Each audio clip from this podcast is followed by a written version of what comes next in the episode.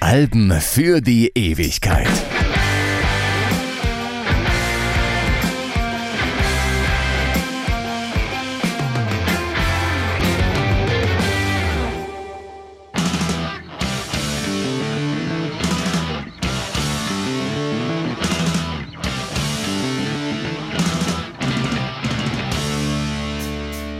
Mein Name ist Dieter Kottnick und heute geht es um Iron Maiden und ihr drittes Album The Number of the Beast, eine der einflussreichsten Platten des Heavy Metal. Das Magazin Metal Rules kürte es nach Metallicas Master of Puppets zum zweitbesten Album dieses Genres. Und auch mit 41 Jahren Abstand muss man sagen, ein Album für die Ewigkeit. Hallo, ich bin Stefan Kleiber aus dem Alben für die Ewigkeit Team und ich schalte mich kurz dazwischen, weil die heutige Episode mit Unterstützung kommt. Und zwar von der Allianz Lebensversicherung. Das ist gut für uns und für euch, denn ein Werbepartner hilft uns, dass wir diesen Podcast weitermachen können. Mit der Allianz Lebensversicherung habt ihr eine Möglichkeit für die Zukunft oder fürs Alter vorzusorgen. Für euch oder für eure Kinder. Könntet ihr auch mit Aktien oder mit Krypto machen, dann kann es aber auch komplett nach hinten losgehen und ETFs schwanken auch stark im Wert. Die Allianz Lebensversicherung investiert für euch in Projekte, die Zukunft haben, zum Beispiel in erneuerbare Energien und in den ÖPNV. Das heißt für euch mehr Rendite und mehr Sicherheit. Und ihr könnt euch das Ganze später auch als lebenslang garantierte Rente auszahlen lassen. Das ist praktisch, wenn die gesetzliche Rente nicht reicht. Guckt euch das gerne mal an, macht einen Beratungstermin aus oder ihr könnt auch direkt online einen Vertrag abschließen unter allianz.de slash Vorsorge. Jetzt geht's weiter mit Kollege Dieter Kottnick und The Number of the Beast von Iron Maiden. Ende der 70er Jahre war die Zeit des NWOBHM. Was klingt wie ein Abkürzungsmonster aus Stefan Raabs Castingshows, war die Frischzellenkur einer Musikrichtung, die in die Jahre gekommen war und die Staub angesetzt hatte.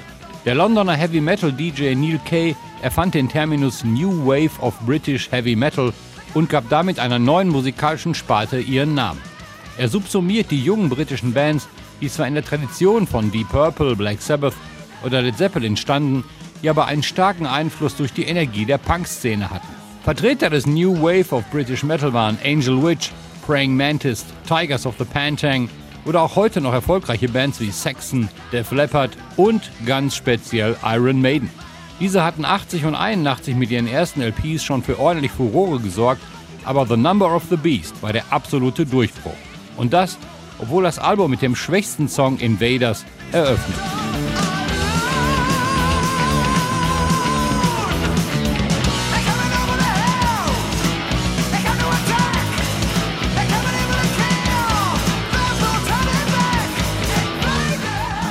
Gegründet wurde die Band 1975 von dem Londoner Bassisten Steve Harris, musikalischer Kopf und bis heute einzig beständiges Bandmitglied. Der Bandname geht zurück auf den Film The Man in the Iron Mask und das mittelalterliche Folterinstrument, die eiserne Jungfrau. Es wird gerne kolportiert, dass die damalige Premierministerin Maggie Thatcher durchaus auch als Namensgeberin fungiert haben könnte, was Steve Harris allerdings verneint. Trotzdem hatte sich die Band nicht nehmen lassen, die erzkonservative Politikerin neben Bandmaskottchen Eddie als Covermotiv zu verwenden. Doch die Hülle von The Number of the Beast rief natürlich die Kirche auf den Plan. Maskottchen Eddie hält den Teufel als Marionette. Plus der Verwendung der Zahlenfolge 666, also 666, die Zahl des Satans. Ein Sakrileg. Iron Maiden hatten immer etwas Bildsprachliches, Comichaftes, einen starken Bezug zu Filmen und Büchern und eine Schnittmenge zur populären Kultur, die auch außerhalb der Musik stand. Die Eingangssequenz von The Number of the Beast setzte der katholischen Kirche und anderen Irgendwasgläubigen allerdings richtige Hörner auf. Es kam zu öffentlichen Plattenverbrennungen und die Auslaufrillen von Metalplatten wurden wieder rückwärts gespielt, um Aufforderungen zu Massakern zu hören. Der Begriff Satanismus machte die Runde. Natürlich distanzierte sich die Band von dem ganzen Blödsinn, aber der Teufel ließ nicht locker. Produzent Martin Birch, der einen großen Anteil am Erfolg des Albums hatte, wurde während der Aufnahmen in einen Verkehrsunfall verwickelt und er schwört, die Rechnung der Werkstatt belief sich auf genau 666 Pfund. Wer den Teufel ruft. For it is a human number. Its number is 666. You. left alone. My mind was blank. I needed time to think to get the memories from my mind. What did I see? Can I believe that what I saw that night was real and not just fantasy? Just what I saw dreams. Were the reflections of my Walkman staring back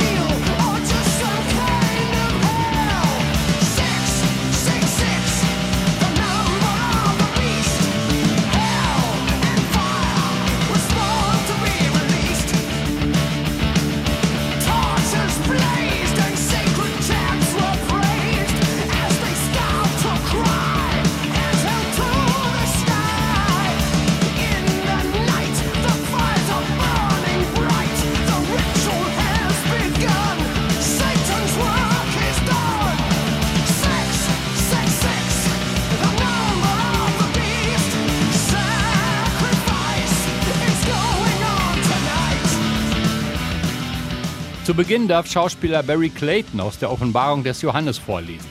Eigentlich hatte sich die Band Horror-Superstar Vincent Price gewünscht, doch der hatte eine viel zu hohe Gage verlangt und war lieber bei Michael Jacksons Thriller tätig. Der Text geht auf einen Albtraum von Bandleader Steve Harris zurück, den er passenderweise nach einem Horrorfilm hatte. Mit Damien 2 übrigens auch noch ein ziemlich schlechter. Im Traum findet er heraus, dass der Teufel, Codename 666, die Welt übernommen hat. Begleitet wird die simple Story mit effektiven Riffs, einem halsbrecherischen Tempo von Schlagzeug und Bass und Bruce Dickinson, der seine beeindruckende Stimme voll ausschöpft. Dickinson hatte nach zwei Alben den bisherigen Sänger Paul Diano ersetzt. Dieser war von Anfang an nur eine Notlösung gewesen, er hätte diese Titel auch gar nicht singen können. Auf dem starken Debüt Iron Maiden hatte er 1980 noch für Credibility gesorgt. Iron Maiden war schließlich zu Zeiten des Punk geboren und Paul Diano war ein Raubein. Doch auf Killers war Diano eindeutig an seine Grenzen gestoßen.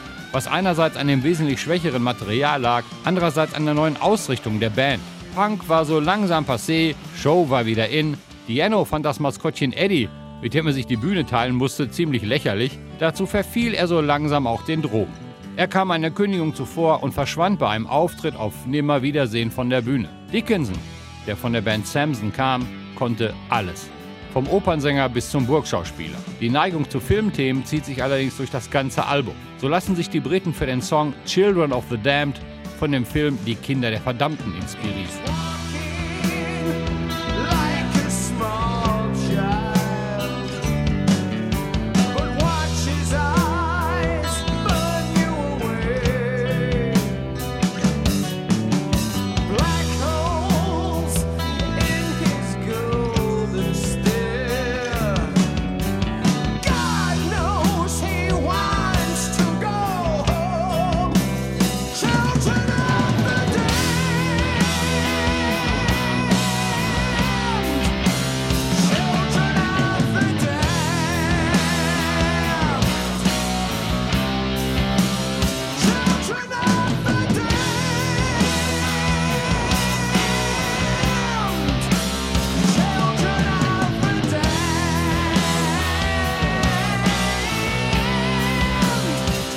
Damit nicht genug. The Prisoner fängt mit einem Sample aus der gleichnamigen Fernsehserie an, die in Deutschland unter dem Titel Nummer 6 lief. Simon Harris und Gitarrist Adrian Smith waren große Fans der Serie und fragten persönlich beim Hauptdarsteller Patrick McGowan nach, ob sie das Sample auch verwenden könnten. We want information. Information. Information. Who are you? the new number two. Who is number one? You are number six. I am not a number. I am a free man.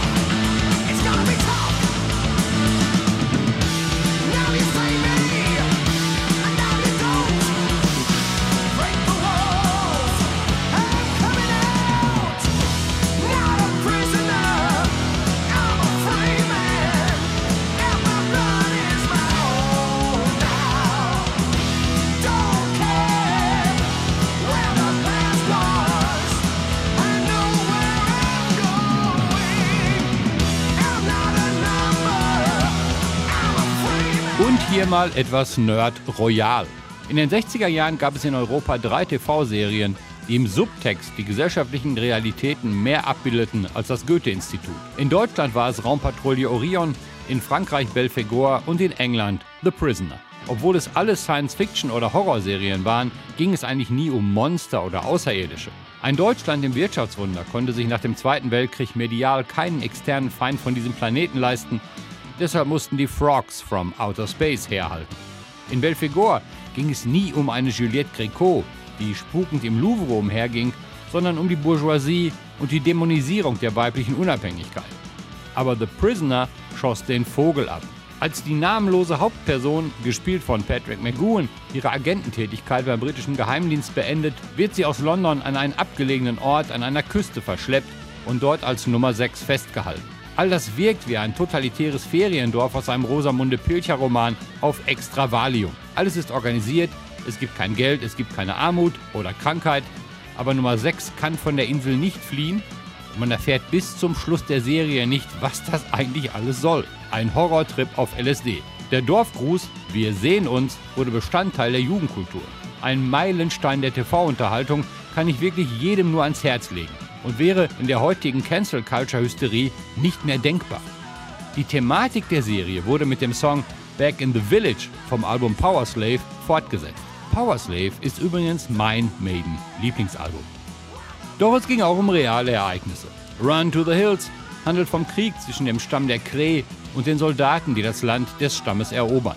Die erste und dritte Strophe werden aus der Sicht der Ureinwohner geschrieben, während die zweite Strophe die Sicht der Soldaten schildert. Passend dazu das galoppierende Bassspiel, das aus Gruppen von Achtel- und Sechzehntelnoten besteht. Run to the Hills belegt Platz 27 der 40 besten Metal-Songs aller Zeiten beim Musiksender VH1.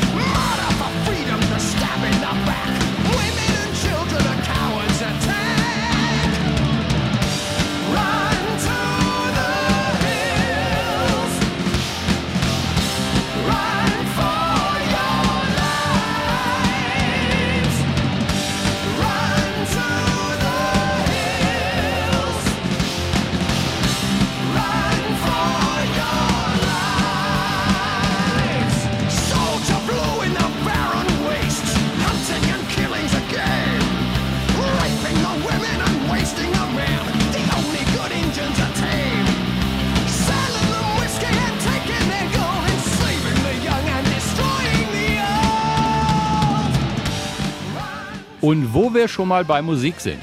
Warum sind Iron Maiden so erfolgreich und warum ist speziell The Number of the Beast so ein gutes Album? Warum höre ich die Band jetzt seit über 40 Jahren so gerne, obwohl ich gar kein Metalhead bin? Darum jetzt mal ganz persönlich und nicht empirisch. Erstens, Iron Maiden sind großartige Musiker. Als beim nächsten Album Drummer Nico McBrain dazukam, war die Wiese gemäht. Der ehemalige Trommler der französischen Band Trust gilt als der vielleicht beste Metal-Drummer weltweit und ist ein totaler Sympath. Guckt euch mal auf YouTube Videos von ihm an. Zweitens, Iron Maiden hatten immer ein Bein im Progressive Rock, was sie sich aufgrund ihrer musikalischen Fähigkeiten auch locker leisten konnten.